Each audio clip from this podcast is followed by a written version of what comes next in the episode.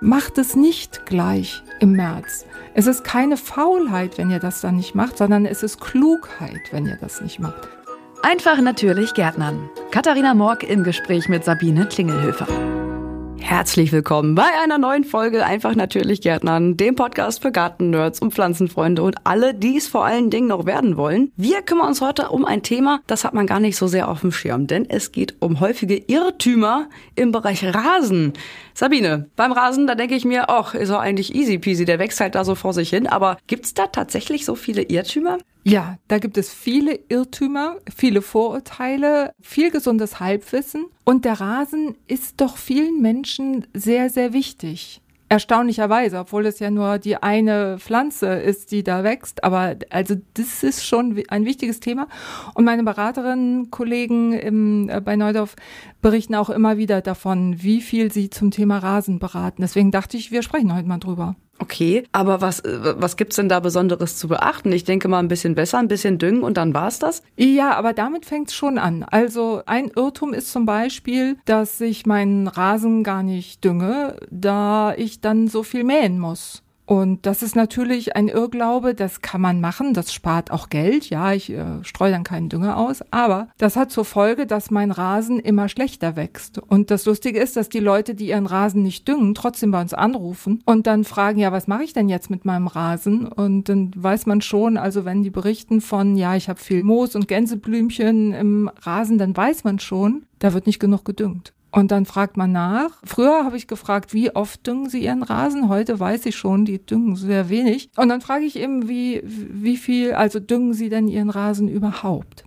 Und dann kommt eben raus, nein, weil diese Angst davor da ist, dass der Rasen zu sehr in die Höhe wächst. Das ist halt blöd. Und das Blöde ist, die haben zum Teil auch recht, weil wenn ich den preiswerten mineralischen Dünger aus dem Discounter nehme, dann ist das oft so. Der Rasen schießt dann in die Höhe, da ist nämlich viel Stickstoff drin, das ist am einfachsten für die Hersteller und das nervt dann beim Rasenmähen. Bei unserem organischen AZ-Rasendünger ist es aber so, da ist auch Stickstoff drin, aber auch viele andere Nährstoffe. Und der Rasen wird angeregt, mehr in die Breite zu wachsen, also dichter zu werden, statt in die Höhe zu wachsen, sodass ich dann eben nicht mehr mähen muss. Das ist also ein Vorurteil. Okay, also Rasen unbedingt düngen, aber dann mit organischem Dünger. Genau. Das ist auf jeden Fall die Empfehlung, organische Dünger. Es gibt auch mineralische Dünger, die sind sehr, sehr ausgewogen. Also ich will jetzt nicht sagen, mineralische Dünger sind auf gar keinen Fall geeignet, aber wer preiswerte mineralische Dünger verwendet, der holt sich die Probleme ins Haus. Okay.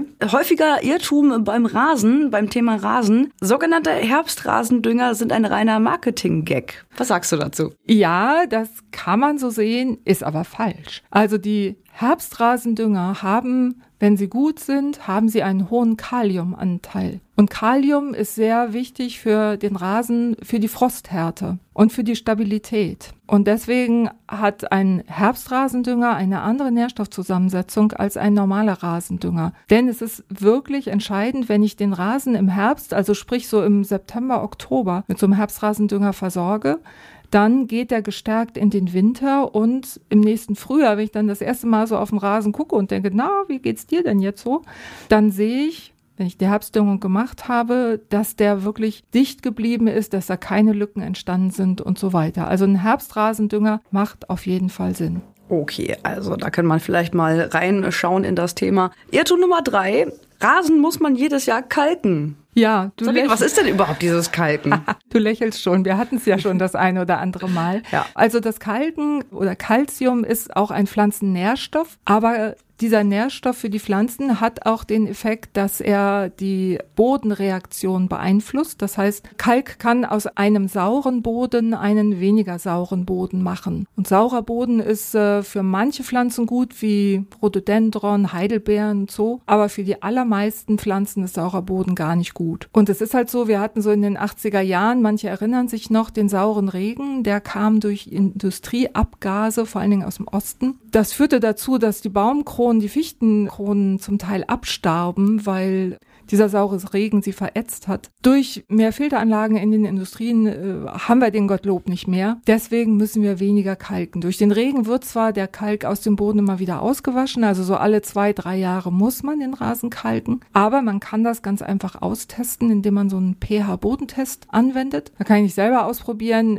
muss ich kalken oder nicht. Und wenn ich muss, dann am besten gleich im zeitigen Frühjahr den gibt's, Kalk ausbringen. Gibt's denn, äh, gibt's denn diese pH-Teststreifen auch bei euch, bei Neudorf? Ja, genau. Zufälligerweise gibt's die auch bei uns. Zufälligerweise. Woher wusstest du? ja, ich wusste es nicht, deswegen habe ich einfach mal ganz unbefangen diese Frage gestellt. Ähm, nächster Irrtum, nächster häufiger Irrtum. Rasen sollte man möglichst früh im Jahr vertikutieren. Da haben wir es wieder. Das Ja. böse V-Wort. Ja, ja, ja. Das Vertikutieren. Also wirklich. Ich habe so ein bisschen den Verdacht. Das machen ja sehr häufig die Männer. Die sich ja. So, jetzt wird's interessant. Ja, ja, jetzt wird's wirklich interessant. Also Rasenpflege ist oft an die Männer delegiert, vielleicht wegen der Geräte, ich weiß es nicht so. Und ich habe den Eindruck, sobald der Erste in der Straße angefangen hat, den Rasen zu vertikutieren, gucken die anderen aus dem Fenster, oh, der vertikutiert schon, oh, ich muss auch los. Und ich kann nur dafür plädieren, wenn ihr überhaupt meint, ihr müsst vertikutieren, macht es nicht gleich im März. Es ist keine Faulheit, wenn ihr das dann nicht macht, sondern es ist Klugheit, wenn ihr das nicht macht. Wer im März vertikutiert, der schwächt den Rasen, weil im März ist der Rasen einfach durch den Winter noch so ein bisschen schlapp und schwach. Der ist noch nicht richtig ins Wachstum gekommen. Und wenn ich dann vertikutiere und auch noch das mache, was meistens gemacht wird, nämlich den Vertikutierer zu tief einstelle, dann verletze ich diese flach wurzelnden Rasenwurzeln. Das heißt, der sowieso geschwächte Rasen kriegt dann noch mal einen drüber und braucht noch viel länger, um sich zu erholen. Also wenn vertikutiert werden muss, was ich ja, wie ihr wisst, inzwischen grundsätzlich mal anzweifle, dann im März düngen und erst im Mai vertikutieren, weil dann ist der Rasen schon gut im Wachstum und dann kann er diese ganzen Verletzungen und den ganzen Stress viel schneller überwachsen und wenn ihr Glück habt, müsst ihr dann noch nicht mal nachsäen, weil der Rasen so kahl wird nach dem Vertikutieren. Also düngen im März, vertikutieren im Mai, das ist eine gute Reihenfolge. Für alle, die jetzt gar nicht wissen, was Vertikutieren eigentlich ist, warum denken Menschen denn, dass das gut wäre und was passiert beim Vertikutieren? Nochmal so ein ganz kleiner Crashkurs vielleicht. Ja, also das frage ich mich tatsächlich auch. Oft wird gesagt, der Rasen braucht mal Luft. Das heißt, da ist dann viel Rasenfilz, also abgetrocknete, abgestorbene Rasengräser machen so eine dichte Schicht. Das ist, sieht nicht, auch nicht schön aus. Und die Idee ist, durch das Anritzen des Bodens mit so einem Vertikutierer, gibt's für die Hand oder auch als motorbetriebenes Gerät, damit hole ich diesen Rasenfilz raus, übrigens auch Moos und viele Unkräuter hole ich auch raus. Das Lustige ist, dann hat man hinterher so riesen Berge mit diesem ganzen Zeugs und weiß gar nicht, wohin damit und so und hat eigentlich nur Probleme. Der größte Irrglaube ist, dass dadurch Luft in den Boden kommt. Das ist natürlich Quatsch. Luft kommt in den Boden durch einen lockeren Boden, aber nicht dadurch, dass ich oben so ein bisschen den Boden anritze. Deswegen steigt nicht der Sauerstoffgehalt. Gibt es denn Alternativen dazu, was man Sinnvolleres tun kann, um den Boden aufzulockern, anstatt von Vertikutiergeräten? Ja, die Bodenstruktur grundsätzlich verbessern, indem ich jedes Jahr einen Bodenverbesserer, wie zum Beispiel unseren Therapreta Bodenverbesserer ausbringe. Das hilft schon, um die Struktur zu verbessern. Außerdem tatsächlich das Kalken, wenn notwendig, das führt auch zu einer besseren Struktur und organisch düngen. Organisch düngen führt auch dazu, durch die Mikroorganismen, dass der Boden lockerer wird. Und vor allen Dingen die Mikroorganismen da drin, die können abgestorbene Rasengräser verdauen sozusagen. Die zerhäckseln die einfach, fressen die klein, sodass dieser Rasenfilz gar nicht erst entsteht. Und Also- dann wahrscheinlich auch in wichtige Nährstoffe umgewandelt wird, richtig? Genau.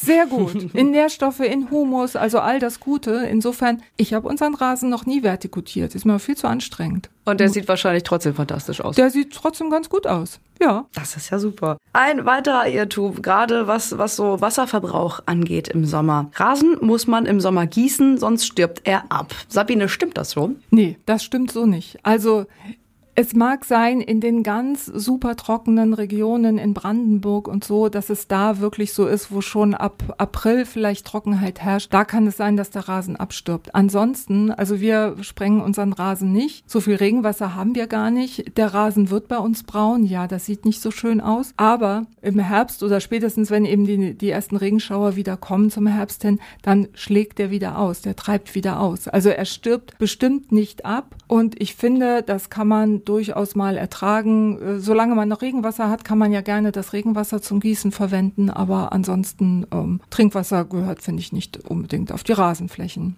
Kann man das denn irgendwie überprüfen, wie, wie gewässert der Rasen noch ist? Ja, also wichtig wäre äh, zum Beispiel, dass am besten morgens gesprengt wird, nicht in der Mittagspause, einfach weil dann so viel Wasser gleich wieder verdunstet. Das wäre blöd. Und dann auch lieber durchdringend wässern als jedes, jeden Tag nur so ein bisschen. Denn man kann die Pflanzenwurzeln dazu erziehen, dass sie in die Tiefe wachsen. Das mache ich aber vor allen Dingen dadurch, dass ich eben nicht jeden Tag Wasser anbiete, sondern die ruhig mal so ein bisschen in, in Trockenstress bringe. Nur dann fangen die Wurzeln an, in tiefere Schichten zu wachsen, damit sie da ja auf der verzweifelten Suche nach Wasser sozusagen, aber die wachsen dann mehr in die Tiefe und finden ja auch dann mehr Wasser. Und das kann ich aber nur erreichen, indem ich vielleicht nur zwei, maximal dreimal in der Woche den Rasen gieße. Und dann tatsächlich auch durchdringt. Also dann lässt man den Sprenger auch gern mal eine halbe Stunde stehen auf einer Stelle, damit das auch richtig durchdringend ist. Und dann hat man wieder ein paar Tage Ruhe. Wer es genau wissen will, also pro Quadratmeter sollten so 15 Millimeter Wasser ausgebracht werden und das kann man mit einem Regenmesser ganz einfach messen. Die gibt's ja für ein paar Euro im Gartenfachhandel und das ist durchaus hilfreich, wenn man den mal aufstellt und dann mal selber kontrolliert, wie viel habe ich jetzt wirklich ausgebracht. Ja, super. Dann kann ja eigentlich nichts mehr schiefgehen mit dem Gießen jedenfalls. Aber beim Mähen ja vielleicht. Denn manche ja. denken sich, wenn sie in den Sommerurlaub fahren, ach ja, dann mähe ich noch mal richtig schön raspel kurz. Ist das eine gute Idee? Nee, du hast schon so eine Ahnung, ne? nee. Ist es geht ja um Irrtümer. ist äh, tatsächlich keine gute Idee. Also nachvollziehbar, dass man das tun möchte, aber kurz geschnittener Rasen verbrennt noch schneller, weil einfach die Sonne auf den Boden trifft. Der, der Boden ist da ja zum Teil dann sogar sichtbar. Und das heißt, wenn ich den Rasen zu kurz mähe, dann tue ich dem richtig was an und komme nach Hause und dann ist vielleicht tatsächlich viel mehr verbrannt als sein müsste. Glatzenträger sind ja auch äh, deutlich gefährdeter vor Sonnenbrand auf dem Kopf als Menschen mit einer dichten Matte. Sei genau. an dieser Stelle mal ange. Also der, der Vergleich, den kann man da schon heranziehen. Ja, sehr, sehr bildhaft gesprochen. Vielen Dank dafür, genau. Also einfach ganz normal mähen vor dem Urlaub. Und dann, wenn man zurückkommt, ja, dann ist der Rasen vielleicht gewachsen, wenn es äh, geregnet hat. Und dann in Stufen runtermähen. Also das erste Mal mähen dann auf höchster Stufe machen und dann drei, vier Tage später auf die normale Höhe runterbringen. Das ist die sinnvollere Möglichkeit. Mit einem kleinen Blick Richtung Herbst, Richtung Winter, da könnte man ja auf die Idee kommen, dass das Gegenteil dann gut wäre. Ab November den Rasen nicht mehr mähen. Ist das sinnvoll? Das war früher vielleicht mal sinnvoll, als im November schon der Winter begann. Das ist ja inzwischen Schnee von gestern, möchte ich sozusagen sagen. Also grundsätzlich gilt, solange der Rasen noch wächst, kann er und sollte er auch gemäht werden. Und wenn das im Dezember so ist, zum ersten Advent, dann ist es eben so. Das hat den Hintergrund, wenn der Rasen zu lang ist und dann der Winter kommt und vielleicht sogar mal Schnee kommt, dann legt er sich so zur Seite und wird nicht mehr gut durchlüftet und dann bildet sich Schneeschimmel und andere Malessen, die der Rasen kriegen kann, so dass ich im nächsten Frühjahr dann auf einen lückigen Rasen gucke, weil er an den Stellen dann unter Umständen abgestorben ist. Also deswegen sollte der Rasen in den Winter möglichst kurz gehen, in den Sommer möglichst lang. Kommen wir auf das Thema Maulwürfe. Nicht äh, des Gärtners Liebling unbedingt, denn so manche denken, Maulwürfe fressen Pflanzenwurzeln. Was ist daran? Ja, da ist so ziemlich wenig dran. Also es gibt wohl hier und da mal einen Maulwurf, der auch was Pflanzliches zu sich nimmt. Aber in Wahrheit sind die interessiert an allen tierischen Lebewesen, die so im Boden unterwegs sind. Also Regenwürmer, Engerlinge und was man da sonst noch so findet. Tatsächlich auch mal so kleine Mäuse fressen die durchaus auch. Also sind quasi Raubtiere. Insofern, die fressen keine Pflanzen. Trotzdem ist es natürlich äh, voll nervig, wenn diese ganzen hohen Maulwurfshügel sind. Und manche machen ja wirklich erstaunlich hohe Häufen. Aber tatsächlich, die lockern auch den Boden ganz gut auf damit. Insofern ist das ähm, eigentlich nicht so schlimm. Das ist ja auch meistens im Frühjahr der Fall, dass die diese Häufen machen. Und dann greift man einfach mal zur Schaufel und verteilt die Erde und der und macht's wieder platt, ja. Ja, und der Rasen überwächst es dann wieder. Was ich übrigens ganz interessant finde bei Maulwürfen, die machen machen ja keinen Winterschlaf, die gehen einfach ein bisschen tiefer im Winter und die legen sich einen Vorrat an Regenwürmern an. Und damit die Regenwürmer aber über den Winter nicht absterben, beißen sie denen das Vorderteil ab, damit die nicht abhauen können, die armen Regenwürmer. Ach du Dann werden die oh. so als lebende Nahrung festgehalten in speziellen Kammern. Ist auch ein bisschen brutal, oder? Hier so ein kleiner Exkurs in die Horrorshow hier bei einfach natürlich Gärtnern. ja, ja, genau.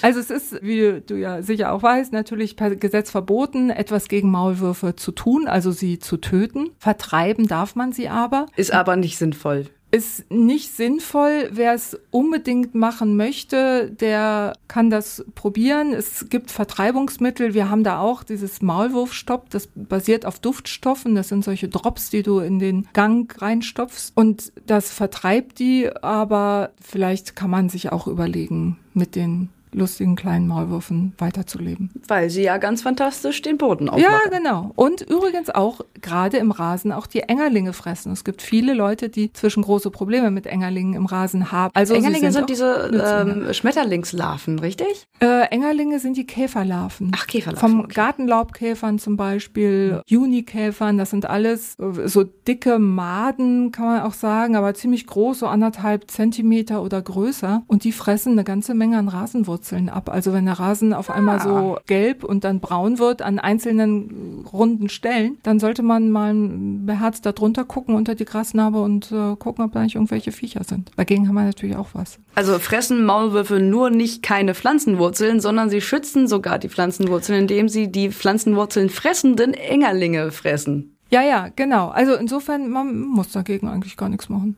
Okay. Wie ist es denn mit Ameisen? Äh, greifen die die Pflanzenwurzeln an? Nee, da ist es auch so. Also die nagen vielleicht mal eine Pflanzenwurzel an, weil sie ihnen im Weg ist, weil sie da gerade schön ihr Nest bauen wollen. Aber ansonsten tun Ameisen den Pflanzen nicht. Wir hatten ja schon eine Episode, wo es um Ameisen ging und dass die die Blattläuse fördern. Also das ist eher das Problem, weswegen Ameisen blöd sind. Und wenn man sich auf den Rasen legen möchte und da ist gerade ein Ameisennest, ist auch doof. Aber im Grunde genommen tun die Ameisen Nicht viel und auch die bringen Sauerstoff in tiefere Bodenschichten, auch die lockern den Boden auf. Also im Grunde genommen, da wo sie mich nicht stören, können sie doch einfach bleiben. Einfach mal machen lassen, ja, denke ich auch. Sabine, wenn ich jetzt dennoch irgendwie Fragen habe zu dem Thema oder zu anderen Themen, einfach natürlich Gärtnern. Wie kann ich dich denn kontaktieren, beziehungsweise die Firma Neudorf? Ja, ihr könnt gerne in die Shownotes gucken, da packe ich meine E-Mail-Adresse und lese auch gerne, was ihr schreibt. Ihr könnt aber auch auf neudorf.de gehen, da könnt ihr uns eine E-Mail schicken. Ihr könnt in unser Forum gucken auf neudorf.de und da eure Fragen stellen oder gucken, was die anderen so für Fragen stellen. Und ihr könnt uns auch natürlich über Instagram und Facebook eine Direktnachricht schicken. Wir freuen uns über eure Zuschriften. Dann kann ja nichts mehr schiefgehen. Wir wünschen euch ganz, ganz viel Spaß beim Gärtnern. Bis zum nächsten Mal. Tschüss. Das war der Podcast Einfach natürlich Gärtnern mit Katharina Morg und Sabine Klingelhöfer. Mehr zum Thema gibt's auf neudorf.de.